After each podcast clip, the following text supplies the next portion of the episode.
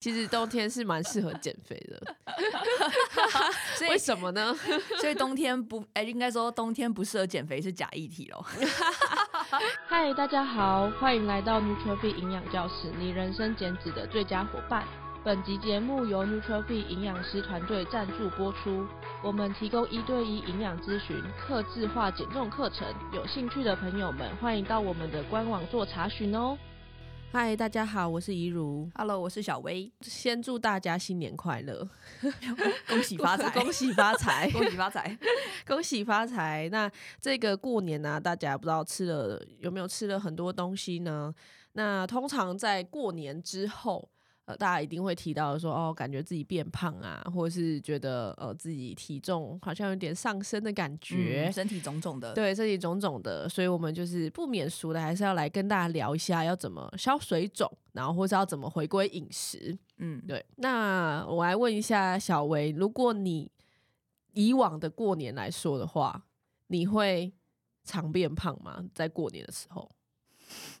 忘记了，等一下我想一下。通常，嗯，应该说连续吃的那么多天，嗯嗯，然后如果都是没有没有做调整的情况下的话，一定会体重上升。嗯嗯嗯，对。那这个体重上升的话，就是呃因人而异，因为有些人代谢比较好，所以他可能不会体重数字上上去这么多。嗯嗯，对，可能一两公斤而已。对，那有的人他可能代谢比较不好。他就算好像觉得自己有在调整，好像体重就会上去三到五公斤，嗯，然后就会比较紧张一点点。对对，嗯，因为以大家的，就是应该说会觉得体重机上数字变多，就是代表我变胖了。嗯嗯嗯嗯，对啊。所以我不知道怡如他你自己有去观察过过年前后自己的体重的变化吗？或者说连续比较多天的时候，你说连续吃比较多的时候，呃。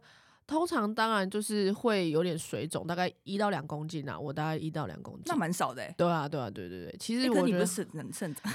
我说对啊，其实我觉得也还好，我自己有稍微量了一下，哦、我这次有也是就是出国或是有回来有量了一下，其实我通常都是一到两公斤而已。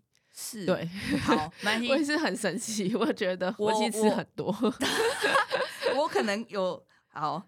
哎、欸，我可以，我可以直接讲，嗯。嗯，因为因为通常如果说平常饮食控制的很严格的人，他吃的太天然原型了，突然他可能过年就吃的很，就是连续比较多天吃的比较就是不健康一点点的话，他体重上涨就会很明显，嗯。嗯、呃，就是我观察到就是有指导过饮食的学员的案例的话，有这个现象，但如果他平常就有一直在。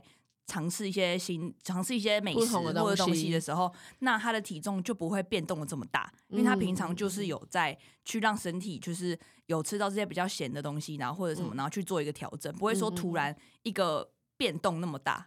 对对，三到五公斤是真的 蛮夸张的，蛮扯的，很真的很常会有这个现象。没错没错，对对，所以大家也可以去判断一下，说就是。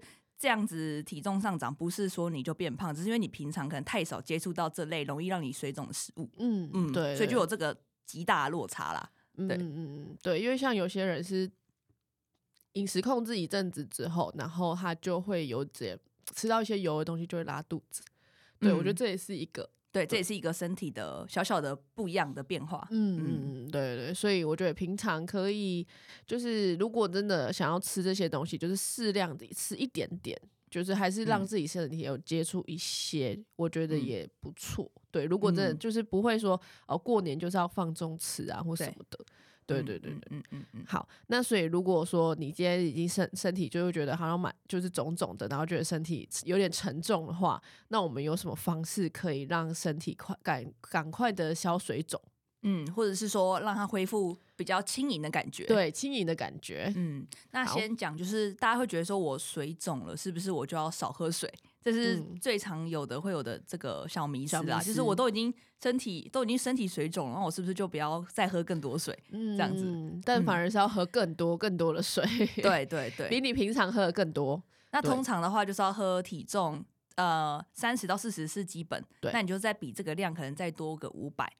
对对，就是往上加一些些，比你平常再多一些些，这样的话就会让你身体整个代谢吃太咸。然后吃太油腻的东西，赶快代谢出体外。嗯，假设说，如果你今天体重是六十公斤，那本本来你就是喝大概两千四的水，那你可以再喝到可能快要三千 CC 的水，这样就是一个基本。对，那如果你就是这样子执行的大概五到七天的话，我觉得你的水分一定可以很好的代谢出体外。嗯嗯嗯，所以就不用太担心，那个都不是真的变胖，都是水肿而已。短时间内上升的，对对，所以前面就是那个心态要先建立好，不要太紧张。对 对对，因为太紧张的话，也会容易就是太压力荷尔蒙太高，反而会不容易让你把水排出来，就一直一直可能处于高水肿，很很高涨的状态。所以记得，如果真的觉得自己好像有一点水肿的感觉，就是可能自己看自己的脸啊，泡泡的，或者是小腿肚的地方，那就可以开始先有意识的把水量提升，比平常再多五百毫升，这是喝水的部分。那还有其他方法吗？呃，平常的话，因为可以多增加一些蔬菜，而且有一些蔬菜是可以多增加就是钾离子，然后可以让你的身体排出更多的钠。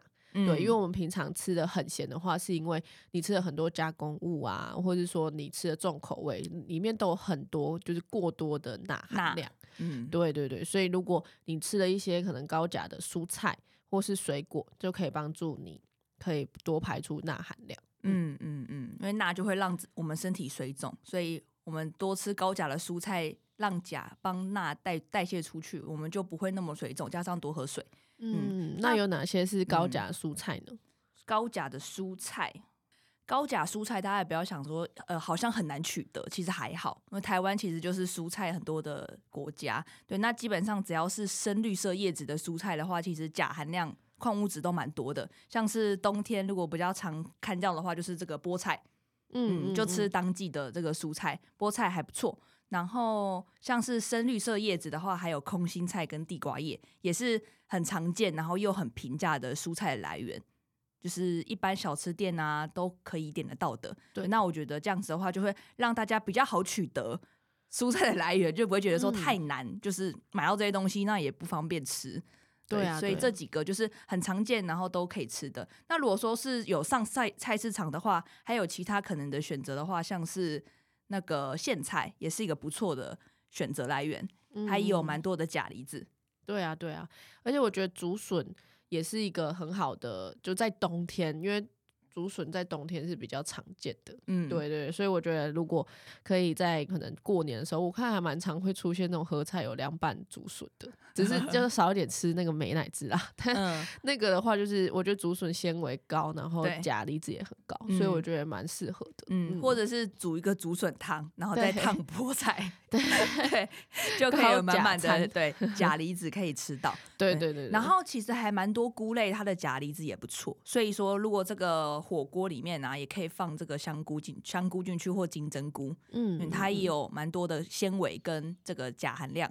对，那你就可以，你可以像刚刚那个煮竹笋汤一样，你就放在那个竹笋汤里面，然后加烫深绿色叶子的蔬菜。对，那就是这样子的话，你的水肿就一定是可以这个消除掉，就不用太担心。没错，没错。好，那我们刚刚讲的话是正餐的这个蔬菜可以吃到。比较多钾离子帮助我们排出这个水分嘛。嗯、那如果说是点心的话呢？如果我们想吃一点这个小东西，然后但这个小东西又不要造成我们身体的负担，可能又吃甜点或零食嘛。那有没有什么就是水果类的，它也可以帮助我们去做到消水肿的这个？嗯嗯，我觉得像是奇异果啊，或者是小番茄或者枣子，其实都是一个蛮不错的选择。嗯、对，因为。呃，当然还有一些水果也是高钾，只是说它的分量你比较容易会吃的太多，然后热量比较高，像是什么？榴莲啊、香蕉啊这种的，或释迦，对，然后他们的糖分稍微比较高一点，对对对。那有有时候就是像香蕉啊这种的话，比较偏向你。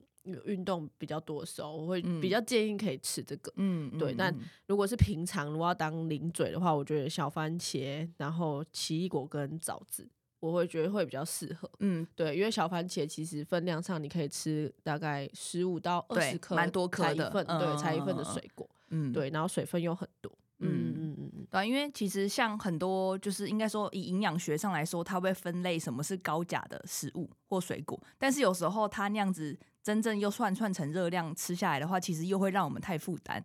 对对啊，对啊，没错。对，所以说像是刚那个 Ruby 有提到的榴莲跟释迦，虽然它的钾含量比那个小番茄跟奇异果都还要。还要多一些些，但是它就是不能让我们那么多，嗯、为了为了消水肿，然后吃很多，对，吃了更多的淀粉跟糖 分，对对，对所以就是一样，还是营养师常讲的均衡跟适量啦，嗯嗯，然后香蕉就是在如果你那天有运动比较多的时候吃，会可能比较适合一点点，对对对，没错。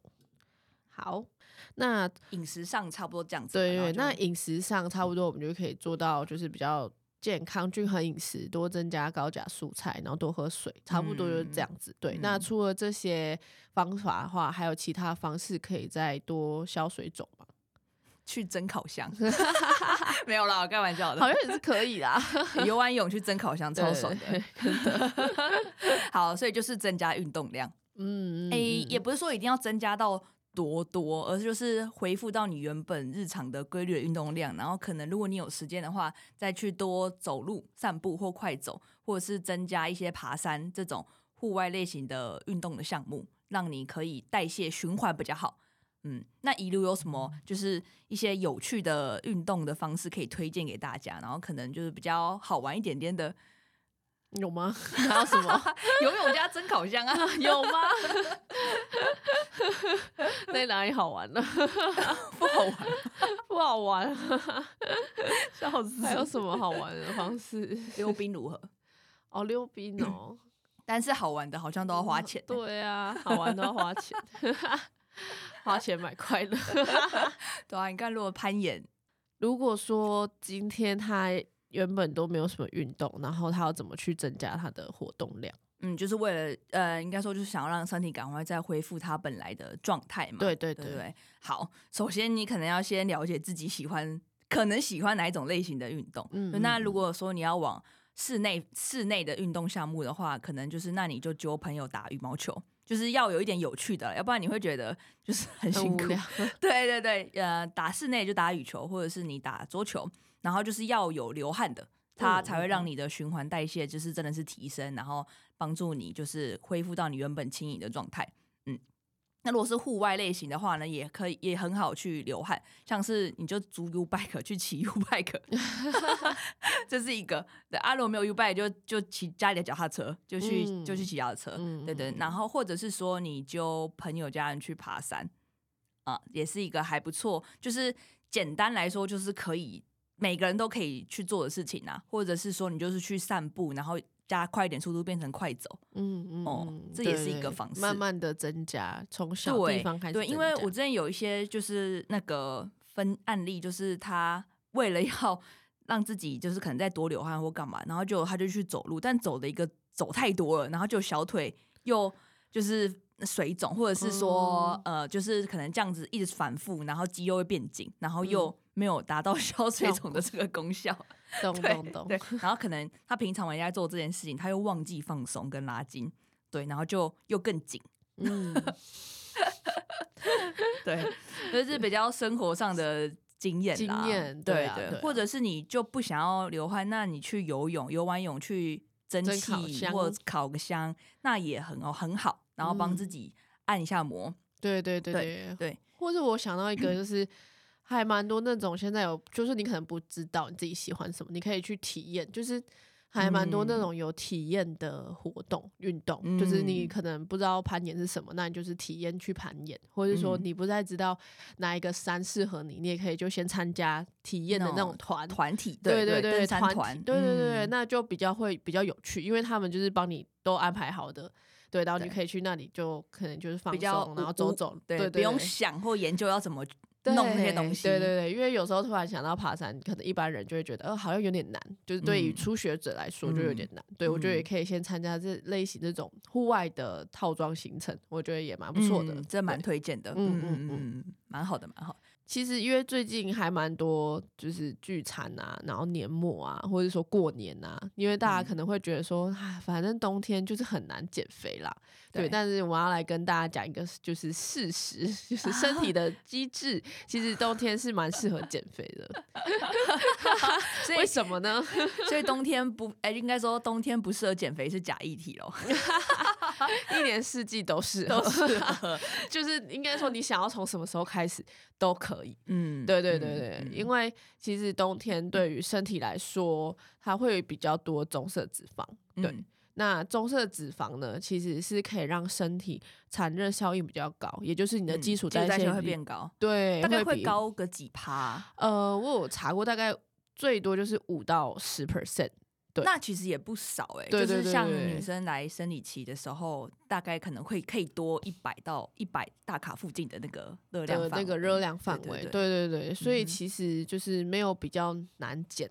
只是说 吃的比较多，对，聚餐比较多，然后诱惑比较多，然后可能天气变化比较大，嗯，对，然后就会让就是这些阻碍比较高一些，是，对对对对。但我觉得可以在这个时间减重成功的人，嗯，都很有毅力，都很给大家鼓励鼓励。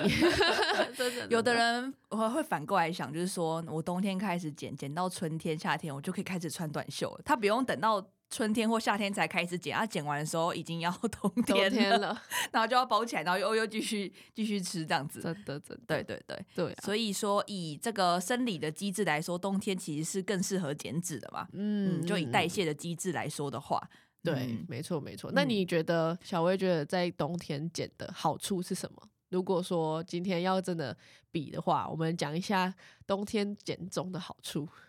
我想一下、哦，冬天减重的好处、哦。对。那就 Ruby 觉得说，除了生理上机制，我们刚刚讲棕色脂肪细胞可以帮助我们代谢变好嘛？那有没有其他就是冬天减减脂减重的优点？在生活上的话，嗯、你觉得你观察到什么？就你觉得哦，冬天减重减脂还不错，这样？嗯，我觉得就是你会比较想少喝一些饮料，对哦，相对来说，相对来说，因为大部分我看饮料店比较多。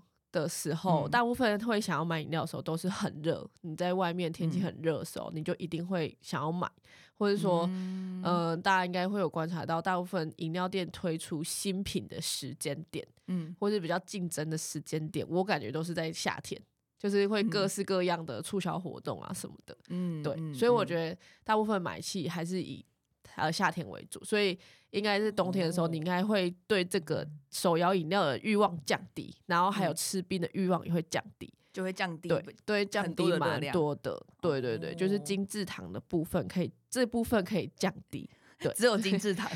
聚聚餐跟我我刚刚想说，是因为这样反而会多喝汤啊，你没有不去吃冰的东西，你会去多喝热食，对对对，但是我觉得热食你只要挑的对就没有问题啊，对啊。就是顶多是咸的问题，但是可能就是热量上来说，并不会像那个含糖饮料或者是冰品，直接热量就上去。对对对，对，如果你挑的好的话，对啊，因为我觉得就算你一天到晚都在，啊嗯嗯嗯、哦，先讲就是撇，我们先讲热量这件事情好了。嗯、就是如果说你每一周都去吃火锅，我也都不，我也不会觉得你热量会很高。